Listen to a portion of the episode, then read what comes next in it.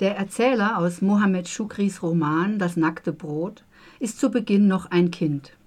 Die arme Familie ist in den 50er Jahren aus dem marokkanischen Rifgebirge in die verheißungsvolle Großstadt Tanger gezogen, hauptsächlich um dem Hunger zu entkommen. Der Vater ist ein gewalttätiger Mann. Gleich auf den ersten Seiten bringt er den Bruder des Erzählers um, weil er dessen Weinen nicht mehr aushalten kann. Eine schier unerträgliche Szene so ist gleich zu Anfang der Ton gesetzt. Dieses schmale Buch erweckt allerdings weniger den Eindruck von sorgfältiger literarischer Bearbeitung als von direkter und roher Unmittelbarkeit. Die Sätze sind oft abgehackt, die Sprache mitunter drastisch. Ein kurzes Zitat. Mein Vater kommt jeden Abend verdrossen nach Hause. Wir wohnen in einem einzigen Raum. Manchmal schlafe ich mitten im Gerümpel. Mein Vater ist eine Bestie. Kein Mucks, kein Wort ohne seine Ermächtigung, als würde er über alle Dinge bestimmen und nicht Gott, wie ich es die Leute sagen hörte. Er schlägt meine Mutter ohne verständlichen Grund. Ich habe ihn öfters zu ihr sagen hören, ich werde dich verlassen, du Hurentochter, mach deine Sache allein mit diesen zwei Welpen. Er zieht seinen Schnupftabak hoch, er spricht mit sich allein, er speit nach unsichtbaren Leuten, er verflucht uns. Er sagt zu meiner Mutter, Du bist eine Hure und die Tochter einer Hure. Er beleidigt die ganze Welt. Manchmal lästert er Gott und bittet ihn hinterher um Verzeihung. Der Erzähler lernt, sich von seinem Vater fernzuhalten und ist verwirrt von der ambivalenten Beziehung, die seine Mutter zu ihm, zu ihrem Mann hat. Er schlägt sie regelmäßig und dennoch scheint sie ihn zu lieben. Einige Male belauscht er sie beim Sex und kann die Geräusche nicht richtig einordnen. Seine spätere Beziehung zu Frauen wird von seinen familiären Erfahrungen stark geprägt werden. Frauen bleiben fremd und unergründlich. Tagsüber schlägt man sie und nachts macht man Liebe mit ihnen.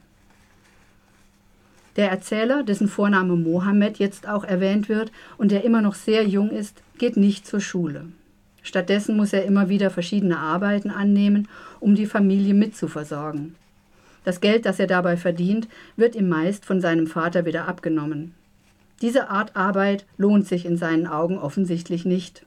Und so verbringt er immer mehr Zeit auf der Straße, schließt sich kleinkriminellen Gruppierungen an und verdient sein Geld mit Stehlen, Betteln und Prostitution. Das Leben auf der Straße ist sehr hart und mindestens einmal ist er nah am Verhungern. In einer eindrücklichen Szene sieht er, nachdem er einen verwesten Fisch wieder ausgespuckt hat, einen Fischer mit einem Brot. Nochmal ein Zitat. Lautlos forderte ich ihn auf, wirf dein Brot weg, wie ich den Fisch weggeworfen habe.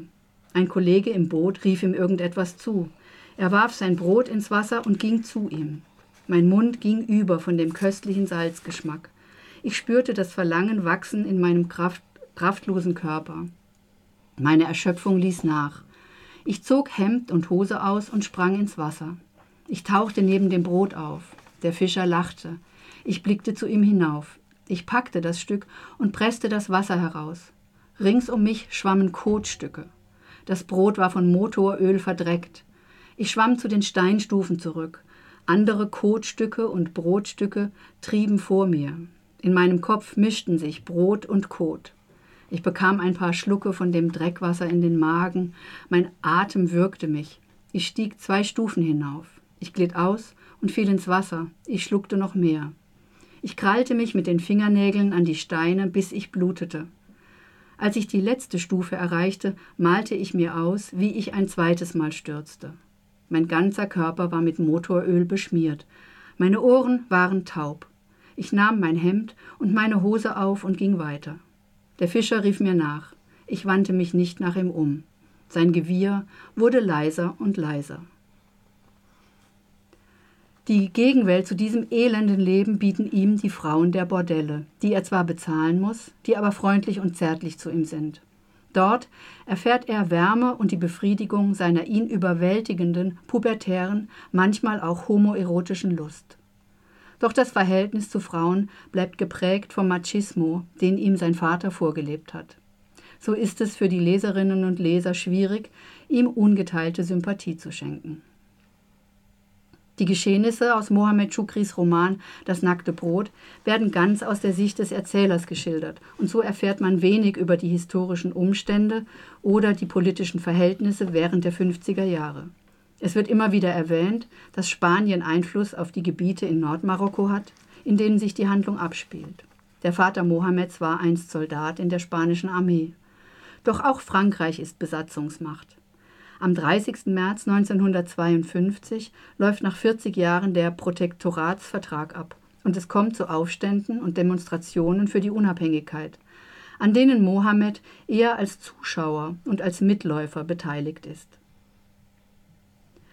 Das Buch endet verhalten optimistisch. Bei einem Gefängnisaufenthalt lernt er die Zauberkräfte von Buchstaben, Schrift und Poesie kennen. Er beschließt, lesen und schreiben zu lernen und so möglicherweise seinem Leben eine andere Richtung zu geben. Hier endet das Buch und die Existenz Mohammed Shukris als Schriftsteller beginnt. Das war das Buch von Mohammed Shukri, Das nackte Brot, in der anderen Bibliothek erschienen. Es kostet 24 Euro.